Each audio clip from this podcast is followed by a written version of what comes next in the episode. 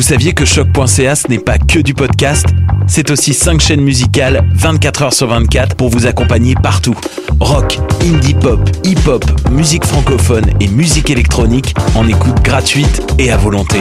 Pour les découvrir, rendez-vous sur le site de choc.ca sur l'onglet chaîne musicale. Cet été, découvrez les talents de Montréal sur les berges du canal de la Chine à la station FMA. Jusqu'au 15 août, le Wagon Galerie accueille Seft Art. Made in Montreal et sa sélection de créateurs occupe le Wagon Boutique et vous pouvez déguster des breuvages locaux au Wagon Café. Le Wagon Stain Studio accueillera artistes de la scène montréalaise et programmation spéciale de choc.ca. Profitez des activités pour tous et toutes, de concerts, de spectacles et des initiatives locales. La station éphémère, c'est à Griffintown, du lundi au dimanche, de 11h à 23h. Plus d'infos sur stationfmr.ca et sur notre page Facebook. T'as raison, ma Brenda, c'est le résumé des nouvelles de la communication, du marketing, de la publicité et des médias en moins de 10 minutes. Chaque semaine, mets-toi à jour de l'actu, que tu sois professionnel du métier ou pas. T'as raison, ma Brenda, c'est le vendredi à 8h sur choc.ca. Le reste de la semaine en podcast et aussi sur Facebook.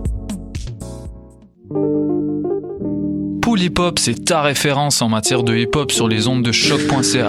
Chaque semaine, entrevues, chroniques, actualités et mix thématiques te seront présentés dans une ambiance décontractée. Le meilleur du hip hop, ça se passe chaque semaine sur les ondes de choc.ca. What's up? Joe RCA, Bobé des Dead Obies et vous êtes à l'écoute de Shot. Say you got drugs on me, tell me where they at.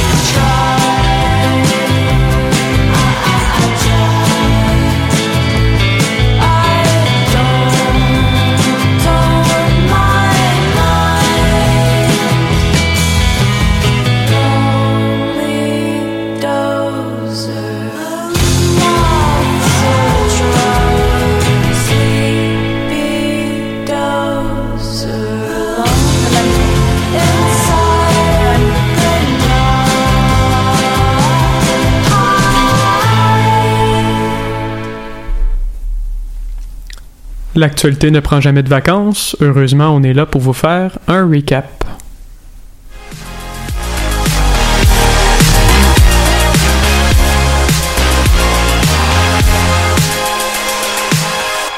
Bonjour, ici Charles Mathieu et bienvenue au Recap sur choc.ca, votre émission d'actualité hebdomadaire.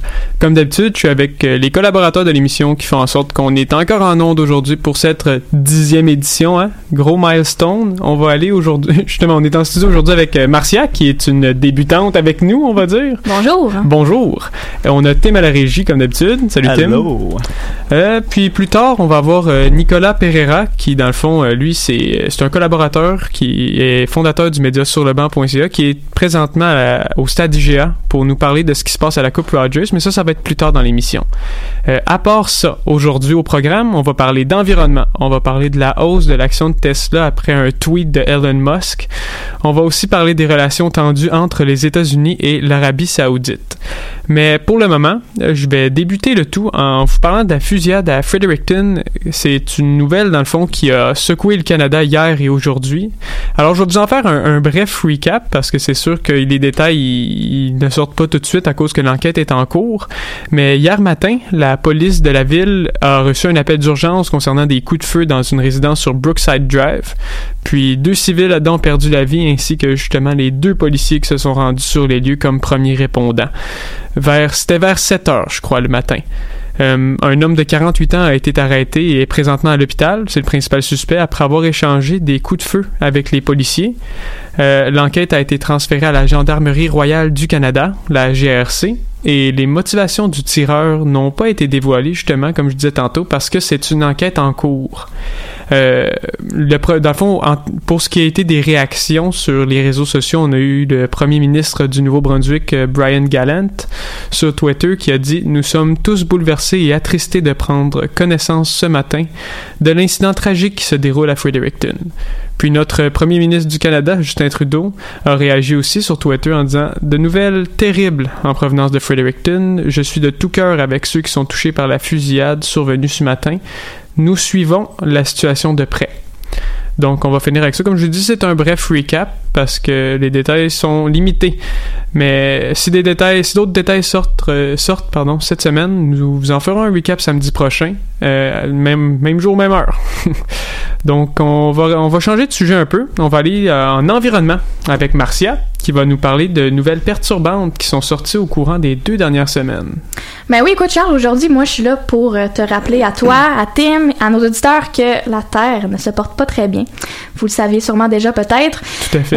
Est comme en train de nous, passer quelques messages avec la canicule euh, qu'on a connue puis qu'on qu'on connaît encore. Les canicules. Exactement, les, on peut dire les. Euh, puis l'agence France Presse, justement, a elle aussi euh, tenu à nous transmettre quelques messages euh, par rapport à ça cette semaine euh, par le biais d'un article au sujet d'une étude qui a été réalisée par des chercheurs de la revue scientifique Proceeding of the National Academy of Sciences.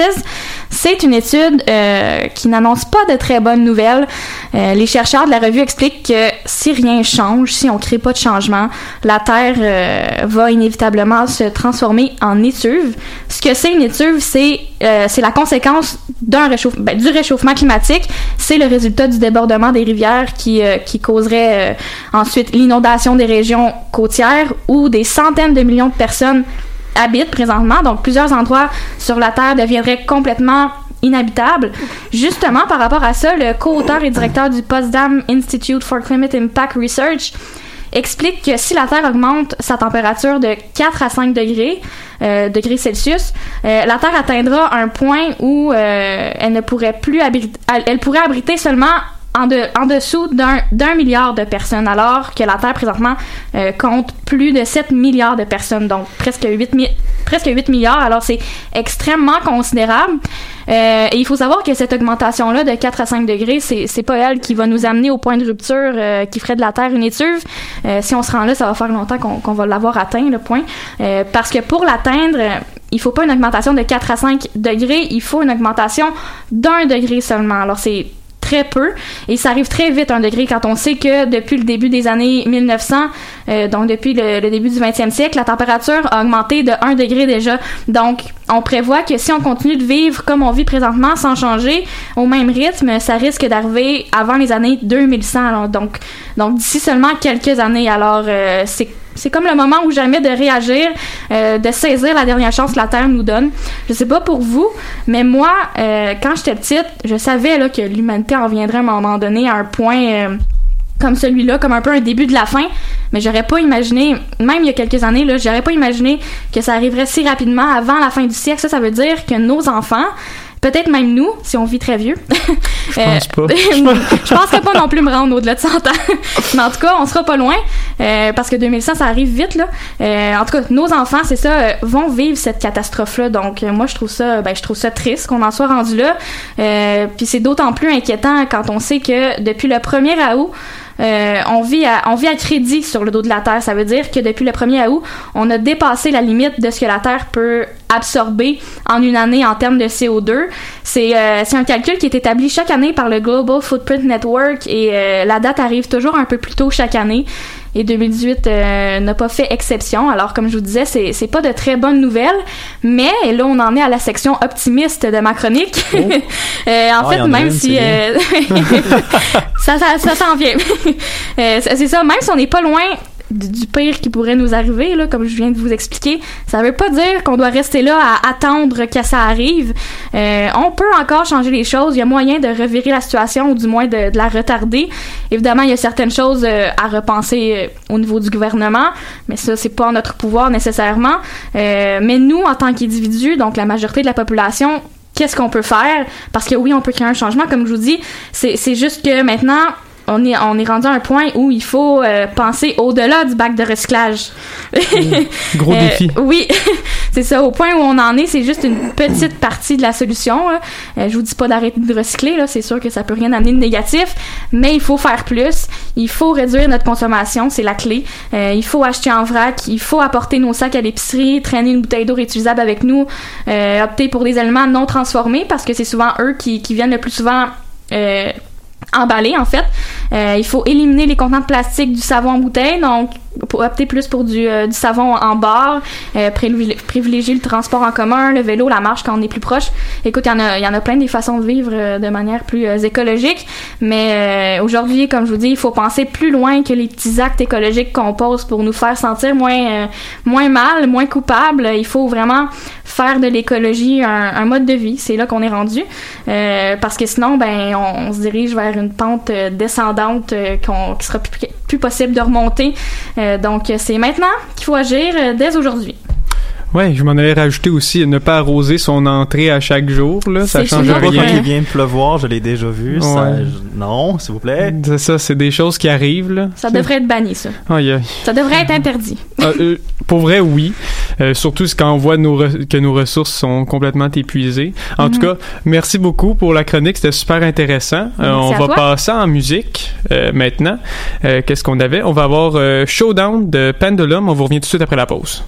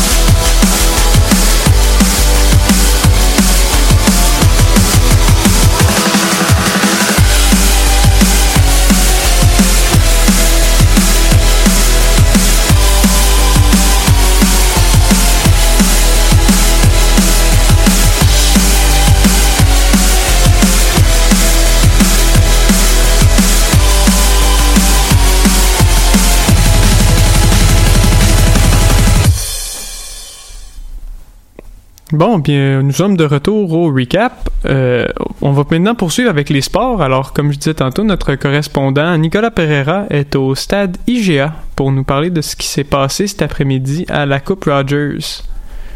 Donc, euh, Nick, tu peux-tu passer? C'était un segment préenregistré, dans le fond. Donc, euh,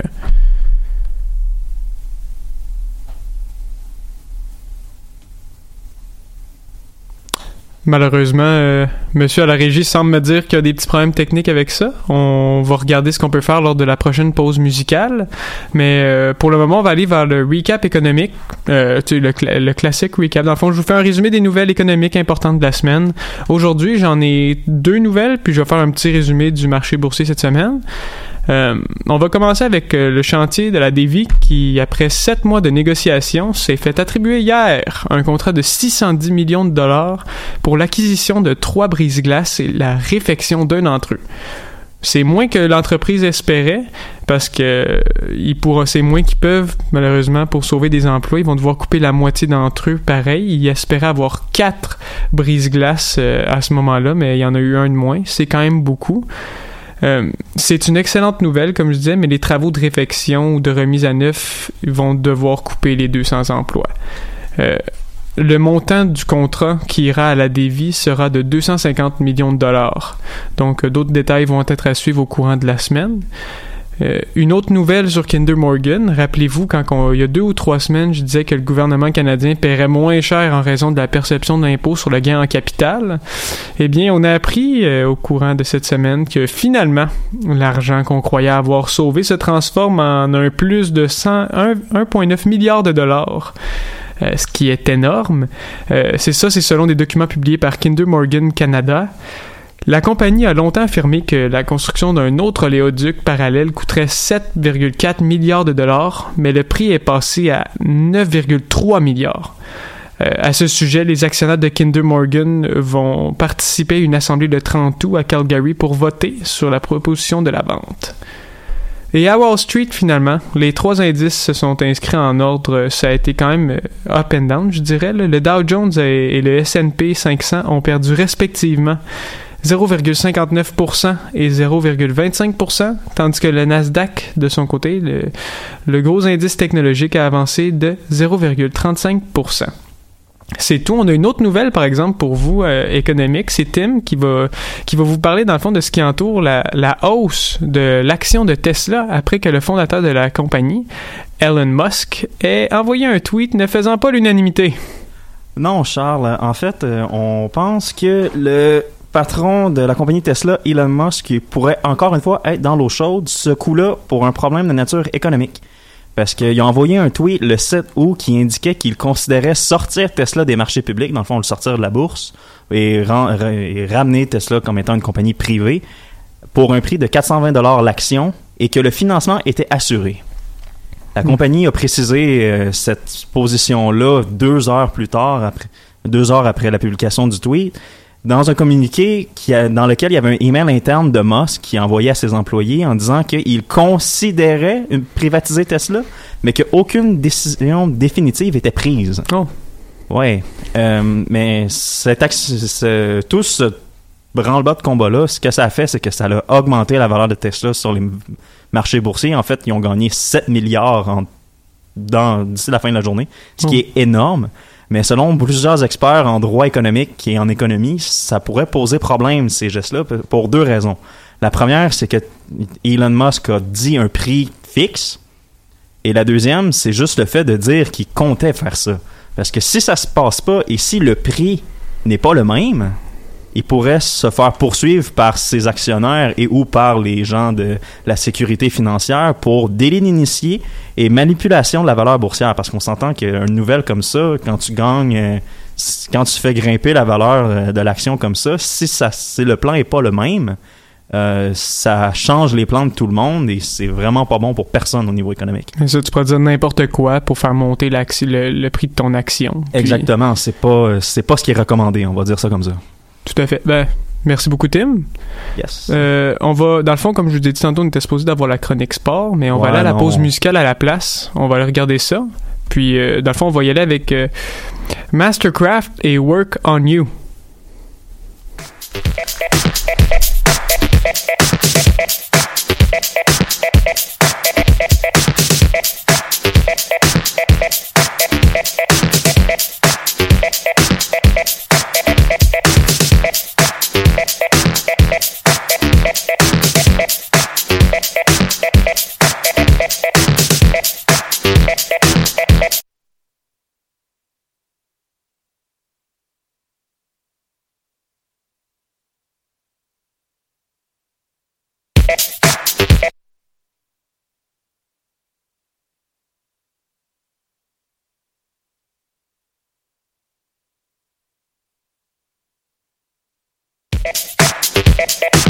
Thank you.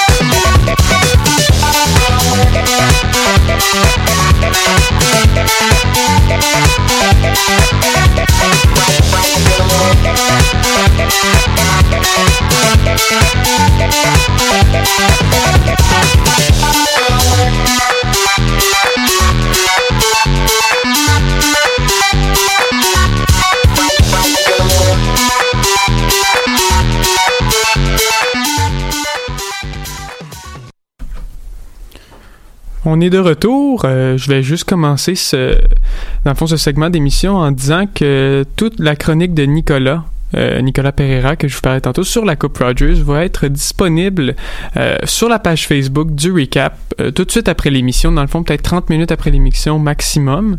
je vais la publier en format MP3, donc vous allez pouvoir l'écouter à partir de là. Euh, mais pour le moment, on va aller à l'international avec euh, Tim encore, qui va nous parler des tensions entre l'Arabie saoudite et le gouvernement canadien. Oui, en fait, Charles, les relations entre l'Arabie saoudite et le Canada n'auront jamais été aussi mauvaises qu'en ce moment. Parce que tout ça part d'un tweet du compte officiel des affaires étrangères du Canada, dans le fond qui se lit ainsi. Le Canada grave, est gravement préoccupé par d'autres arrestations de membres de sociétés civiles et activistes des droits des femmes en Arabie Saoudite, incluant Samar Badawi. En petite parenthèse, ça c'est la sœur du blogueur Raif Badawi qui est emprisonné depuis des années, ou ce que sa femme vit au Canada depuis quelques années. On demande la, libération. Maintenant, sa sœur s'est fait arrêter elle aussi. Bref, peu importe. Nous exhortons les autorités saoudiennes à les remettre en liberté, ainsi que tous les autres activistes pacifiques. Hashtag droit de la personne. On s'entend que l'Arabie saoudite a pas aimé ça. En fait, euh, ils ont carrément indiqué que la position du Canada est une violation grave et inacceptable des lois et des procédures du Royaume et que celui-ci n'acceptera pas d'ingérence dans ses affaires intérieures. Parce que pour l'Arabie saoudite, les gens qui ont été emprisonnés, c'est des gens qui étaient des révolutionnaires, des rebelles, des gens qui ne, qui ne sont pas très très bons pour le pouvoir en Arabie saoudite. Donc, euh, leur, emprisonnement est justifié. D'ailleurs, euh, l'Arabie Saoudite a tellement pas aimé cette publication du Canada que depuis le début de la semaine, on y va de sanction en sanction, comme le Canada refuse de s'excuser. En fait, ça a commencé par l'expulsion du diplomate canadien Dennis Horak et le rapatriement de son ambassadeur au Canada. Il euh, n'y a pas personne qui a été expulsé parce que dans le fond, les deux personnes étaient en vacances déjà dans leur propre pays, donc euh, ils n'ont juste pas à retourner au travail, j'imagine. C'est ça qui va se passer. Um, on parle aussi d'un gel des relations commerciales avec le Canada, dont une indication gestionnaire des actifs de liquider tous leurs avoirs canadiens Sauf que on va continuer à avoir le pétrole de l'Arabie Saoudite, ils vont continuer à nous le vendre comme si rien n'était. C'était sûr. C'est effectivement c'est une, une, évidence. Et ce qui est aussi curieux dans cette décision-là, c'est qu'on se demande qu'est-ce qui va se passer avec le fameux contrat des véhicules blindés qu'on nous avait donné en 2014, qui avait été accepté en 2016. Euh, J'ai bien hâte de voir ce qui va arriver avec ça. C'est sûr qu'au niveau des droits humains, ces véhicules blindés-là auraient probablement été utilisés à, des fins plus ou moins, j'ai désolé l'anglicisme, legit, mais bon, on verra qu'est-ce qui va arriver avec ça. Um, autre euh, sanction, il y a l'annulation par Saudia, la, la, ligne aérienne officielle de l'Arabie Saoudite, de la liaison avec Toronto. Donc, on se demande comment les musulmans qui voulaient faire le pèlerinage à la Mecque cette année, les musulmans canadiens ou qui sont au Canada, comment ils vont faire pour se rendre à la Mecque? Ça complique les choses énormément. C'est pas une bonne nouvelle pour eux quand même. Um, autre mauvaise nouvelle pour des ressortissants saoudiens au Canada, en fait, on parle de l'interruption des programmes de stage et de bourse au Canada. Ça, selon le ministère de l'Éducation saoudien, ça touche 7000 étudiants et 5000 membres de leur famille. Quoique dans un article du Globe and Mail, il était possible de trouver des statistiques qui viendraient d'une source saoudienne officielle, mais qui a voulu taire son nom, comme quoi que ça toucherait plutôt jusqu'à 15 000 étudiants et 20 000 personnes au total.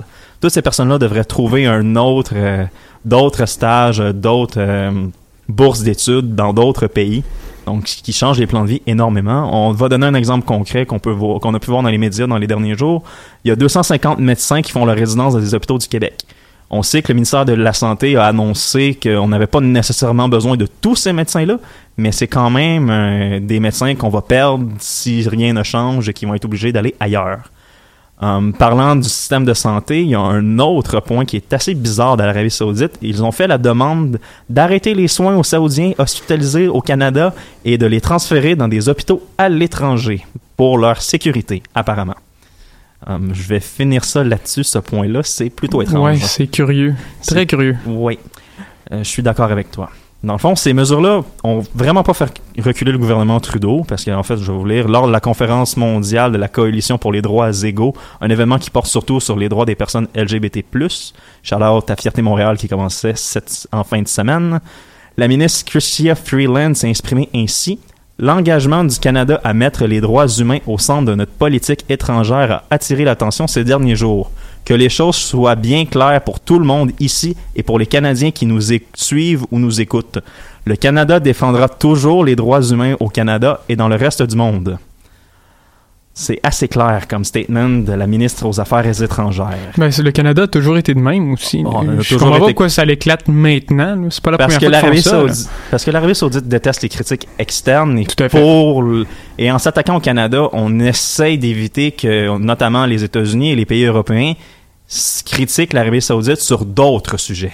C'est vrai. C'est comme ça que le royaume cherche à contrôler l'information. Euh, par contre, le Canada regrette que justement ces autres pays européens-là et les États-Unis n'aient pas soutenu publiquement la position canadienne, surtout que pendant que l'Arabie Saoudite essayait de nous faire la morale comme quoi qu'il fallait pas s'ingérer dans leur politique étrangère et leur gestion des droits humains, eh bien, on a su qu'il y avait eu une décapitation et une crucifixion publique à la Mecque. On s'entend que c'était pour un présumé meurtrier et quelqu'un qui avait présumément fait d'autres crimes, mais quand même, c'est une sentence assez euh, peu commune dans le monde moderne, on va dire ça comme ça pour être poli.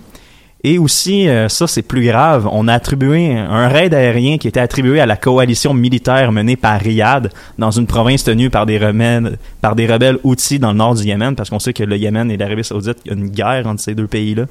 Eh bien, ça a tué 29 enfants âgés de moins de 15 ans et ça a fait 48 blessés, dont 30 enfants. Donc, on s'attaque à des civils dans d'autres pays et on essaie de faire la leçon comme quoi qu'il faut pas se mêler de leur gestion de- des droits humains. Donc, euh, ouais, trois petits points, on va dire ça comme ça. C'est ça, c'est c'est une escalade, ça risque de- d'escalader davantage là, de ce qu'on voit maintenant. Oui, il y a plusieurs experts d'ailleurs qui pensent que c'est une position plutôt bizarre que l'Arabie Saoudite prend parce que ils essaient de d'ouvrir leur pays, de, de se défaire de leur dépendance au pétrole, puis ils vont s'attaquer aux, aux droits humains avec un pays comme le Canada. C'est pas une bonne stratégie pour ouvrir son économie mondiale. Ça se peut que les autres pays aient peur et décident de faire bon ben qui s'arrange, nous autres on veut pas se mêler de ça. Tant que ok ils nous ont pas appuyés, mais ça se peut qu'ils n'appuient pas plus l'Arabie Saoudite puis qu'ils décident de faire nous on rentre pas dans ce conflit-là, qui s'arrange tout seul. On va garder un œil là-dessus, n'est-ce pas? Oui. Euh, mais dans le fond, on a, couvert pas mal les, grosses nouvelles qu'on voulait aujourd'hui, euh, sauf qu'il y en a plusieurs autres qui ont été importantes justement cette semaine. Je vais vous en énumérer quelques-unes qui méritaient notre attention, mais dont nous n'avons pas pu couvrir euh, cette semaine en raison de notre euh, faible nombre de collaborateurs. Dans le fond, on a une nouvelle de dernière heure. on va commencer avec ça au plus de dernière deux heures. Alors que le premier ministre Couillard a annoncé que la campagne électorale s'amorcera officiellement le jeudi 23 août pour un scrutin le 1er octobre. Et il a aussi annoncé que la campagne euh, durera 39 jours. Donc, euh, c'est ça pour la petite nouvelle au niveau du Québec. Euh, pour ce qui est des États-Unis, parce que c'est sûr que le recap ne se passe jamais de Donald Trump et de ses décisions. On a su cette semaine que les États-Unis ont réimposé des sanctions à l'Iran après son retrait de l'accord historique sur le nucléaire conclu en 2015 entre justement Téhéran et toutes les grandes puissances du monde. Euh, Téhéran, justement, a par la suite rejeté l'offre de dialogue du président Donald Trump qui offrait un nouvel accord plus global sur l'ensemble des activités néfastes de l'Iran dans son programme balistique et son soutien au terrorisme. Là, j'étais entre guillemets.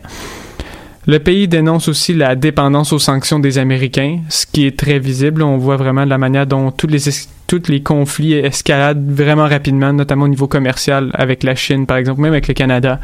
Donc, euh, c'est un dossier à suivre aussi. Euh, la compagnie euh, basée sur les biotechnologies Monsanto, pour ce qui est des fermiers pour l'agriculture, a subi la défaite en cours, la défaite pardon en cours face à un plaignant, Dwayne Johnson, à qui le jury a consenti une compensation financière de 289 millions de dollars US vendredi. Il avance que ouais, ça fait mal, puis ça risque de pas avoir de il va avoir ça va leur faire mal à long terme ça là. Ouais, c'est ça pourrait faire jurisprudence ce jugement-là s'ils gagnent pas l'appel. Tout à fait. Ben, il avance, dans le fond, le, le plaignant avance que l'herbicide Roundup a provoqué le cancer auquel il succombera sous peu. Euh, il a 48 ans, il faut le, il faut le préciser, là, c'est très très jeune pour avoir un cancer mortel. là. Donc, euh, c'est ça, comme tu dis, ils vont sûrement aller en appel. Eux autres, ils stipulent que leur- leurs herbicides donnent pas le cancer, mais à date, euh, je pense que le jury Bonne chance, prouvez ça. Ça va vous prendre des bons avocats. Tout est possible, mais ouch. Tout à fait. Bon, finalement, euh, l'opposition au pouvoir au Zimbabwe va contester devant les tribunaux les résultats de la dernière élection après qu'Emerson Managua, je pense c'est ça, Managagwa, pardon, l'ancien bras droit de Robert Mugabe, on se rappelle, lui qui a eu, qui a causé de graves problèmes politiques au pays, situé en Afrique. Euh, ben, dans le fond, qui a été élu dans la semaine dernière. Dans le fond, Manag- Ma- Managagwa a été élu la semaine dernière dans un scrutin qui été quand même assez controversé. Puis euh, c'est Tabani Mpofu, je pense que c'est comme ça qu'on le dit. Désolé pour euh, les mauvaises prononciations, peu importe. Euh, c'est l'avocat du mouvement pour le changement démocratique, le MDC, qui est le, le, le parti qui se qui affrontait dans le fond euh, le parti de Mugabe. Euh, annoncé la nouvelle en conférence de presse en disant qu'il y avait des preuves solides pour prouver qu'il y avait bel et bien eu euh, pas de qu'il y avait bel et bien eu des problèmes au niveau du scrutin.